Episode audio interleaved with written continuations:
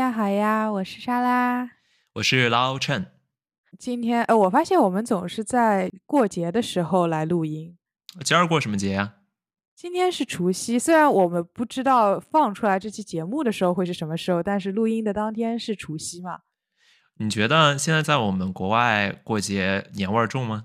我觉得其实要看人，因为我其实在家过年的感觉也没有特别浓厚吧。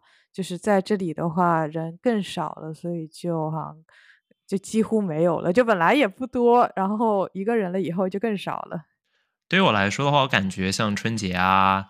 呃，像看春晚呀，这些都是跟家里人一块儿做的事情。要是有一大家子人在一块儿的话，因为家庭传统的原因，大家会稍微至少放一个春晚，看都不一定看。但现在自个儿的话就没有这种想法。其实当一个背景音乐嘛，就好像说，一般时候吃晚饭的时候会放放，比如说社会新闻啊，或者放个什么电视剧来当当背景音乐。你也不一定一定在看，但是就有个声音。对，而且像传统节日的话，假如有很多的好朋友在一块儿，然后大家愿意因为这个原因聚在一块儿，然后比如说端午节的时候吃点粽粽子呀，然后春节的时候大家做吃点儿做点儿，那挺有年味儿的。但自个儿的话就没有这种，还是没有这种想法。那今天的话，我们其实做这期节目是因为莎拉被朋友们经常在问一些问题，在我们结婚之后。对，因为我们两个人结婚，而且是结婚也没有多久嘛，所以我的一些好朋友们就有的时候还有一点新鲜劲，呃，就会问我一些问题。那有的时候呢，我就会被问到这样的一个问题，就有可能对方是在开玩笑，有可能是真的好奇。那这个问题就是我会不会要小朋友？这个问题我一般挺难回答的，对于我来说尤其难回答，因为我是男的嘛。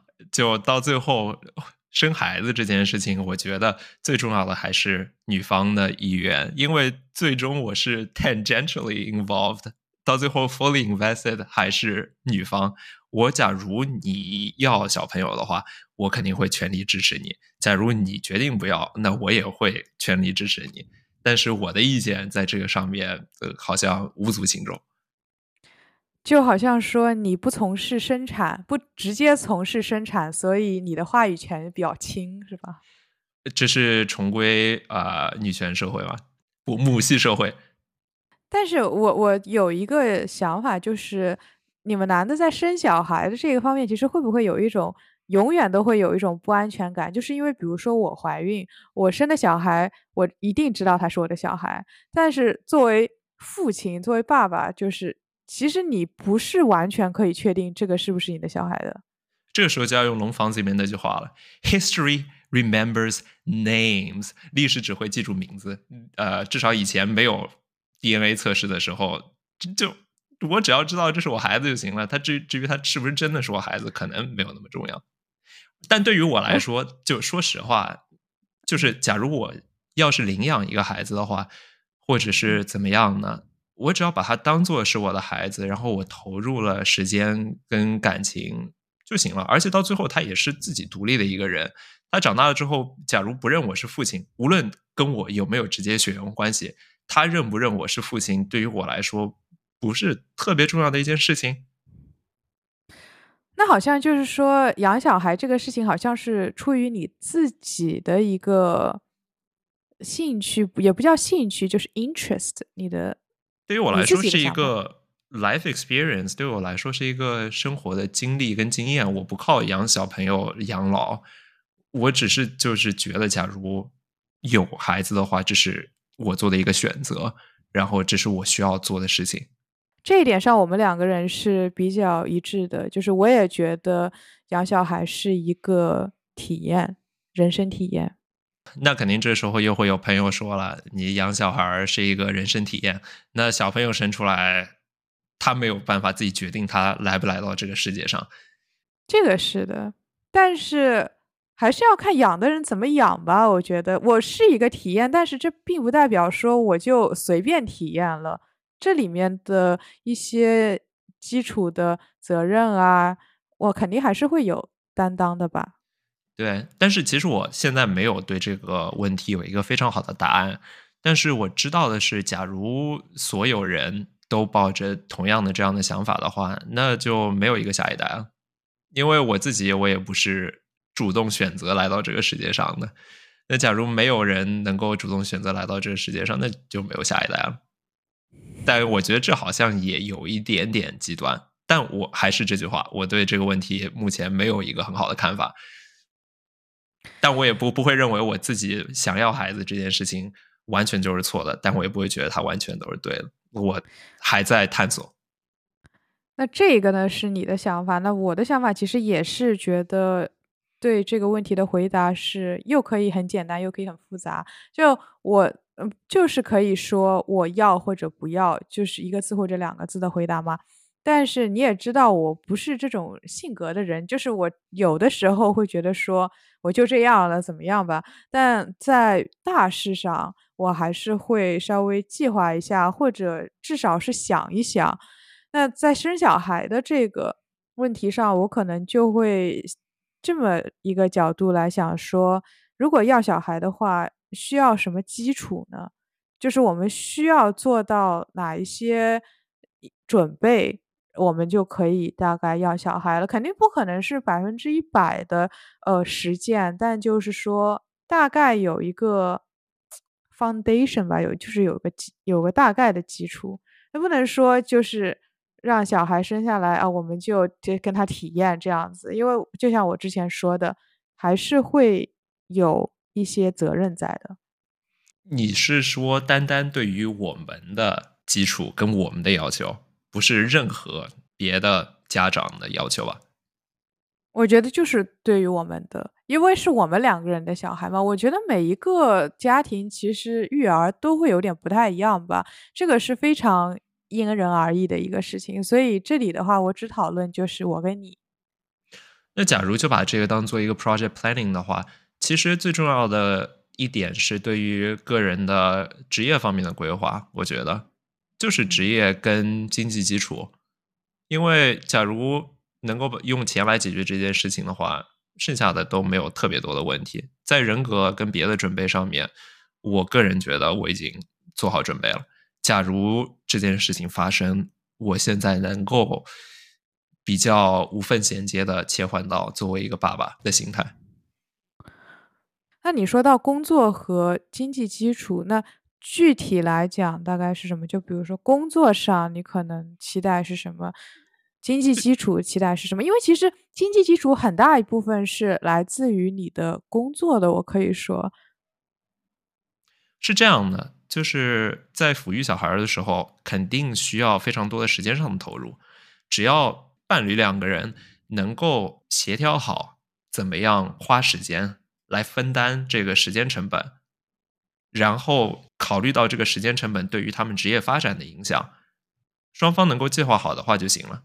我们不能够两个人同时从事，每天都需要十个小时、十二个小时工作，然后又能很好的照顾小孩，这是不这是不现实的。而且很重要的一部分原因是我们不打算让爸爸妈妈掺和到带小孩这件事情上。对。那你这个我就想到了，我之前有一个学姐来和我说，她是做咨询的嘛，然后她的项目经理是一个女的，大概怀孕八九个月了还在肥，然后她的老公也非常忙，是投行的，所以他们已经有一个小孩了，那个小孩就大部分时间都是保姆在带。对啊，那那个小孩是保姆的小孩，那不是他们的小孩。对，这个是的，但他们的经济基础就会很好。但那有什么用呢？因为假如没有 emotion connection 的话，没有感情感上的连接的话，就是这个父母当跟不当有什么区别？那你刚才说的其实更多的是工作方面的。那比如说，那你提到经济基础基础也很重要。那经济基础就是他能提供的东西是什么？我觉得这个就非常因人而异了。有些人觉得我从小就要让小朋友含着金汤勺出生，他各个方面经济上要无忧无虑，想上什么大学上什么大学，想怎么出国就怎么出国。但我个人的话，不觉得这是一个非常必须的东西。我是觉得就有一个相对来说小康的基础就行了。然后我们也不会就从小让他买名牌啊，这样那样啊，还是更多的要靠他自己去争取。那还是那个问题，在你的描述里，经济基础看来不是一个非常重要的东西，但是你还是觉得经济基础是个重要的东西。是啊，是经济基础，因为赚钱需要时间，抚养小孩也需要时间，职业发展也需要时间，这些都在争夺你的有限的时间资源。对于我们两个来说，那只要能够做好这个时间上的分配跟责任上的双方的分配。能够做好这个准备的话，那其实就可以了。所以，其实说到底，你的基础是一个比较好的 work-life balance，可以这么说吧？因为我现在做我各种各样的事情，就已经占据了我所有的时间。那假如有这样的一个非常大的项目，小朋友出现的话，他肯定会要挤占我的时间。那我有哪些是可以失去的？我只要想好这个问题。那我基本上就做好准备了，我觉得合理。那我还想补充一个，就是喜不喜欢小孩是不是要小孩的一个基础？就是我是不是一定要喜欢小孩，我才能要小孩？如果我不喜欢小孩，那我就跟你丁克。首先，我们可以讨论一下，你指的不喜欢小孩是什么意思？我觉得这个问题问的还挺好的。我觉得不喜欢小孩就是。比如说，我不是很喜欢小孩。那我不太喜欢小孩的原因，主要是我觉得和小孩交流起来，我有一点困难，以及就是我不是一个很有耐心的人。那小孩可能需要你，呃，几遍几遍这样的去教，我就会过程当中我就会有点失去耐心。但是我又不能真的对小孩发火，所以这可能是我有点不太喜欢小孩子的原因。对，不喜欢小孩有多种定义，一个是你不喜欢年纪小的群体，要第二个就是你可能不喜欢小孩是不喜欢别人家的小孩但是你自己的孩子，你可能是有另外一种情感上的连接的。然后第三种的话，就是小朋友他不会一直是小朋友，你觉得你说的一个小孩可能是。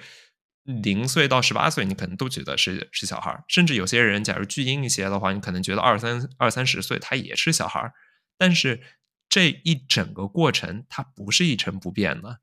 你对从零岁到三岁的小朋友，你跟他交流的方式，跟你跟他解释事情的方式，从三岁到七岁啊，从七岁到呃十二三岁，然后在青春期，或者是在他成年之后，他跟你的关系。这整个过程它不是一成不变的。你对小朋友的这个厌恶，它更多的是来源于你之前跟小朋友打交道的时候，你感觉到的自己的情感。但是，然后你就 generalize 就觉得所有的小朋友他都是不可理喻的，然后又很蠢的。我跟他说了，他又不懂的，然后他又很吵，到处跑来跑去，不知道在做一些什么事情。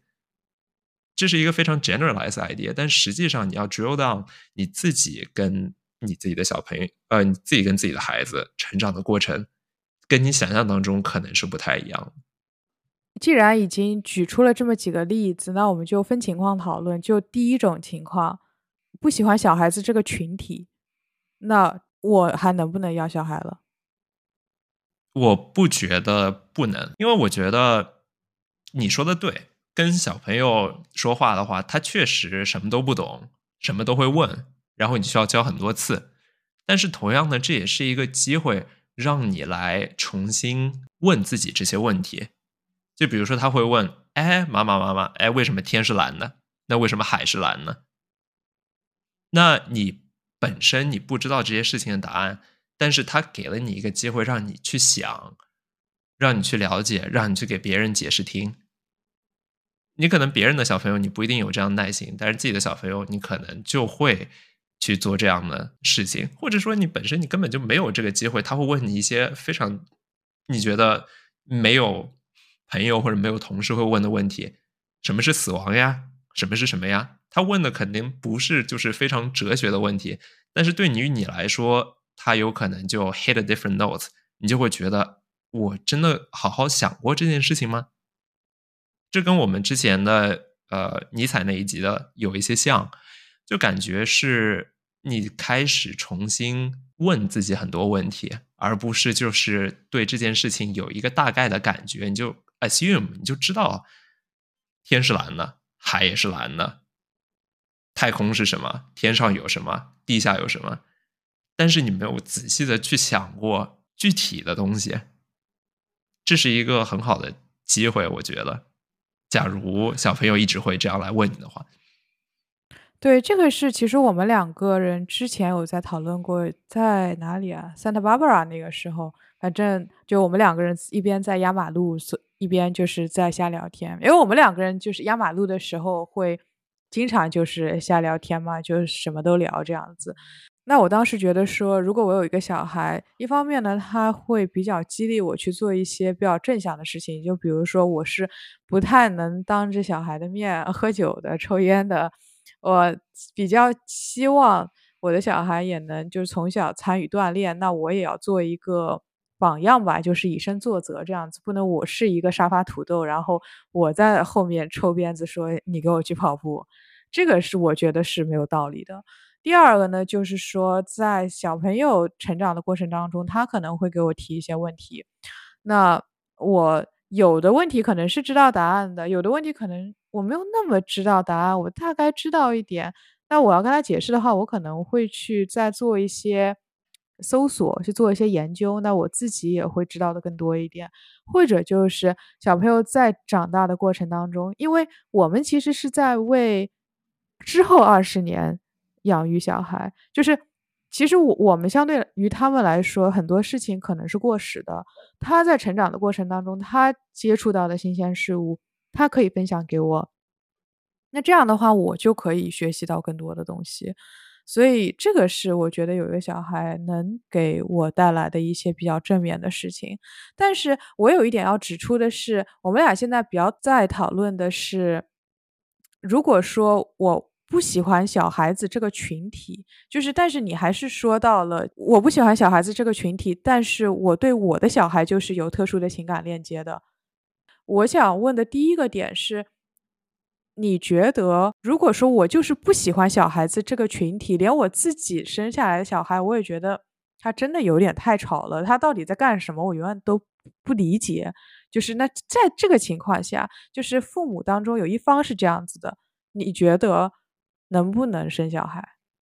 这取决于你要不要小孩。我是都可以。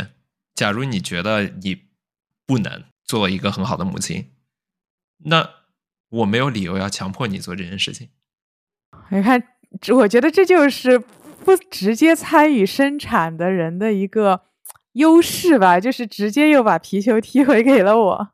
对啊，但另外一个方面，假如反过来的话，我觉得其实是更有意思的一件事情，就是母亲觉得自己可以当一个很好母亲，但是 potential 父亲他不觉得自己能够当一个好父亲。那这种时候，你就假如你想要小孩的话，你就换个伴侣呗。对，因为如果说是这个情况的话，很可能会出现的情况就是这个小孩是个单身，对。这个小孩只有一个妈妈，他没有爸爸的。我觉得是。假如这个母亲，我不知道惨或者不惨，但是假如这个母亲觉得这样对小孩不公平，或者是因为这个原因，他选择不要小朋友，我觉得这也 make sense。但这样的话会不会有点遗憾？就是他自己其实是想要的，但是他其实是在为另外一个人牺牲了自己的一些想法。那两个人讨论这件事情，就是我我是很想的，你是不想的。那这件事情真的对于我们两个很重要吗？我活这一辈子，我我真的想要这个吗？假如我真的非常想要，但你不能提供，那就换个伴侣了，又无所谓的了。但是假如他确实是很想要，但是双方有更高的目标可以一起来做，然后女方觉得这是更重要的事情。那他们还能在一起？我就觉得就是没有什么不好讨论的。假如双方没有办法最后达成一个一致，那更换伴侣是一个很正常的事情。所以这个就又回到了我们就是很多期节目录过的，一直说的要把自己的需求讲明白。自己的想法讲明白，就两个人是一要比较公开的来讨论一些事情，尤其是大事。是啊，而且这些事情肯定是要在最好能够是在结婚之前就想明白了。假如结婚之前两个人对于人生可能发生的大事情没有想明白，没有讨论明白，然后之后在结婚之后再开始讨论这件事情，突然意识到两个人分歧特别大，那就有没有美满的婚姻也是很正常的一件事情。对，因为我觉得要不要小孩这一个事情，其实是能折射出一个人很多东西的一个事情，就是比如说他的。原生家庭以及他对自己的一个定位，他的三观之类的。对，当然与此同时，我们也要承认，就是就算两个人在一块儿了，也不代表人的想法不会变。虽然两个人可能结婚了，但是之后两个人的路线可能是不一样的。如果有变化的话，也很正常。就算双方在结婚的时候想明白了这些事情，但也有可能之后因为不同的原因改变了自己的看法。现实生活就是这样的，会发生这些事情的。那假如之后再讨论，发觉没有办法弥补裂纹的话，那也可以通过分手的方式、离婚的方式来解决这些问题。对，所以要再次强调两个人公开透明交流的一个重要性。因为你两个人既然结成了伴侣，其实你们两个人当中其实是有信任的，就是有这个信任感在，这个作为这个支撑，那你们去聊一些大事是应该的。我觉得很多时候我们的讨论会让听众觉得我们两个在不停的在劝分，但我觉得实际上我们俩就只是说把事情说明白。然后有些时候双方的分歧是小的，可以弥合的；有些时候双方的分歧是大的，根本性的，不没有办法弥合的。根据当时的具体情况做具体的决定。是的，就是我们其实一直鼓励的是你们两个人公开交流。我们提分开这个事情，主要是不想，就是说好像。你们两个人如果达不成一致，就走进一个死胡同了。不是的，就是你们两个人如果达不成一致，就是有这一条路可以选择的。好像有一种总体，我们两个人对现实比较悲观，但是对自己的未来还挺积极乐观的这种感觉。我觉得对未来要积极乐观一点。肯定是要的，但对现状是不是悲观？那这个事情其实还是要看现在发生了什么，我们在讨论什么。对，我是觉得我对现状不是悲观，我只是对现状说的比较现实一点。对，我觉得现实一点没有什么特别不好的事情。现实一点，然后这冷酷一点，知道实际上可能会发生什么事情，但同时也对自己处理这些事情的能力有信心。觉得这是我的我的我的一贯的想法。对，就是我觉得你碰到事情，你总归会碰到那种比较差的事情的，就是这个是不可避免的。但是最重要的一个事情是自己有这个能力去来解决它，去至少是面对它。那还有一个问题就是，小孩需要时间来成长，需要时间来完成三观的建立。那介于小孩小的时候跟成熟了一些时候，是不是会有一段比较尴尬的阶段？而且这个阶段不是几周几个月，而是可能十好几年。你能呃稍微解释一下为什么会提这个问题吗？那我们再从一个角度来讨论，就是不喜欢小孩，在另一种角度来说，是不是可以理解为不喜欢小孩这一个？成长过程当中的一个身份，但是喜欢的是小孩子作为人这样的一个形态。就比如说，我喜欢这个小孩，他和我呃说话很有礼貌；我喜欢这个小孩，他很爱读书之类的。你想说的是，你不想迪欧伟的小朋友很吵很闹，然后什么都不懂的时候，你想要他之后。你想要小朋友一下子成长到十五岁，成长到十八岁，成长到二十岁，然后开始直接跟你互动。这句话我真的跟我妈说过，当时我跟我妈说，我真的不是很喜欢小孩子，就有一个方面就是我觉得我和他交流有弊，就我希望我生下来一个小孩，他就噌的一下就已经十几岁了，我就可以跟他相对比较正常的进行一些交流了，但这个事情是不可能的呀。对啊，而且我不知道，我我不想 judge 你，但是我还是就是觉得。你也有这个样的时候的，我知道，但是我期待还是有的呀。是，而且就是我感觉，假如一个小朋友从小就被非常过度保护的话，他会一直到挺大的年纪，都会还像一个小朋友一样。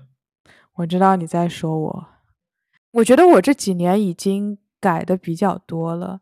就是和我刚刚出国那个时候，我刚认识你的时候相比，我是有很大进步的。我可以说，那假如你现在你是现在的你，你再碰到一个跟你当初的你一样的你，你能很好的跟对方交流吗？我可以表示理解，我因为我也是这样过来的，但是具体的一个。操作我不是很确定，就是实战会怎么样？就是我怎么总体而言是我是比较想要一个小孩的，但是问题是在于说我会有一点担心我自己处理这个事情不够好。所以说，相当于你想吃苹果，你想吃自家种的苹果。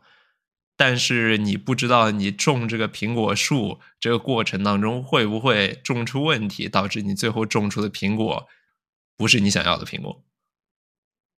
但如果说我喜欢小孩，然后我把我的小孩当成小孩来养，那我对他是不是会有一种从上往下看的感觉？我对他更多是会产生一种保护，甚至过度保护的一些想法。我个人对这个事情的看法是这样的。你刚开始在对方就什么都不懂，小朋友就甚至需要你喂奶的时候，你这个时候没有办法当跟他完完全全的平等相处，因为他没有他没有这样的能力。说白了，在这个时候的话，我们假如还是把它想成一根轴，一根轴的一端是你完全成为他的监护人，你监管他的一举一动，你决定他的，你决定他所有的事情。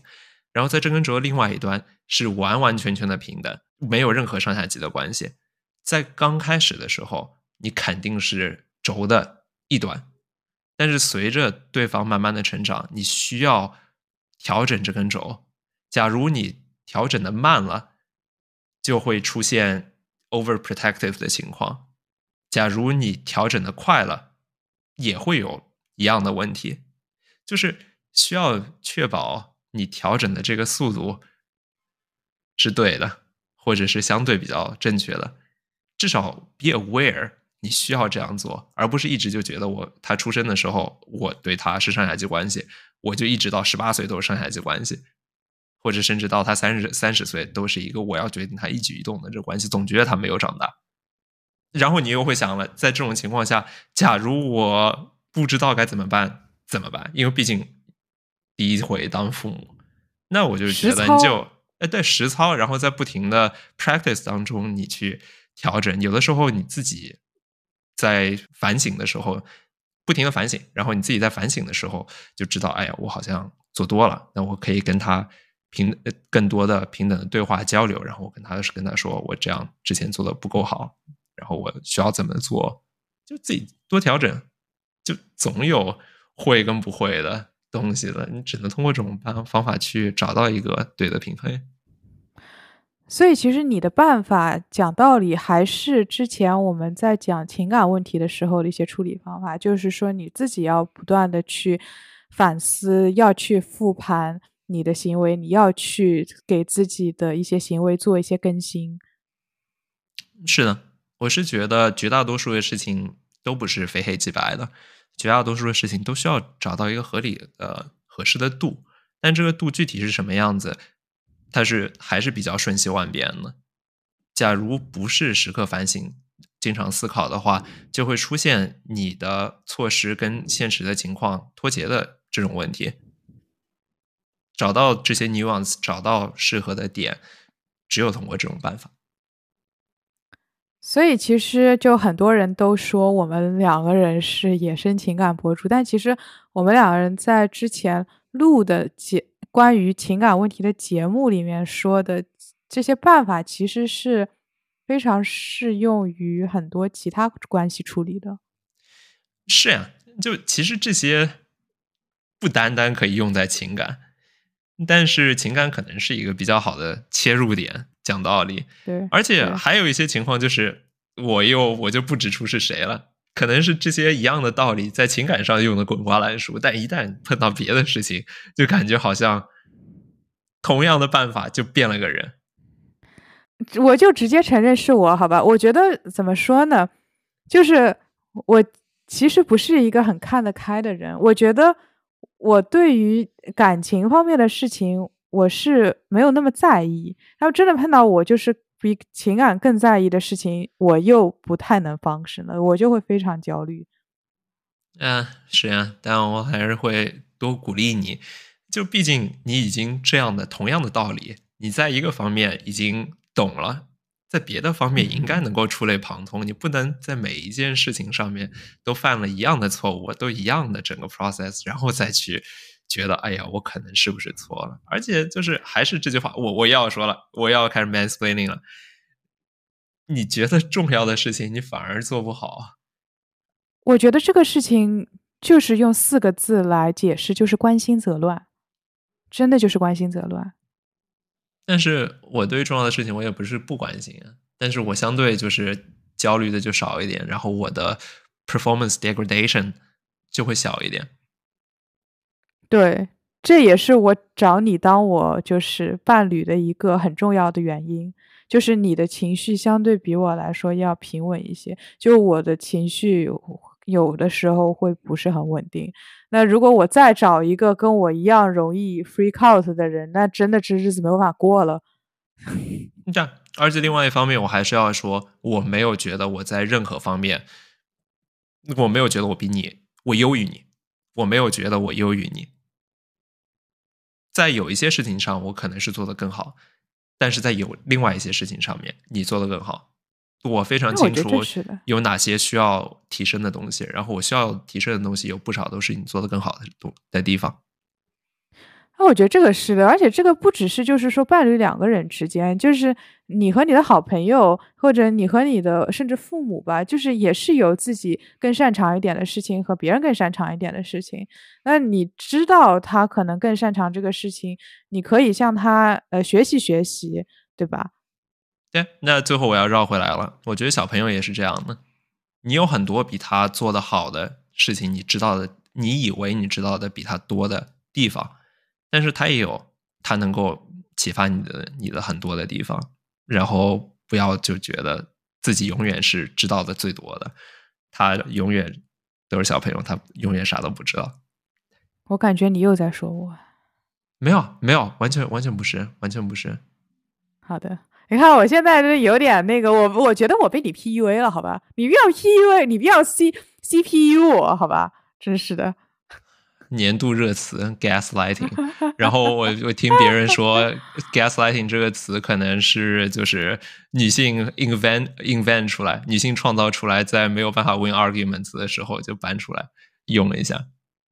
那 mansplaining 也会有这样的一个解释方法，但是我是觉得是真的有存在 PUA 这个情况的，这个是我们一定要非常严肃认真指出来，并且要。杜绝的一个事情。对对，刚才那个只是玩笑，就确实 gaslighting 有这样的有这样的行为，然后有很多人会自觉的或者不自觉的去用，开玩笑。嗯，那这一集我们还有啥别的吗？我觉得这集可能就差不多了吧。我觉得这一集我们两个人讨论还是相对比较激烈的。是还行。然后之后我还有一个别的 topic，我下回可以跟你说一下。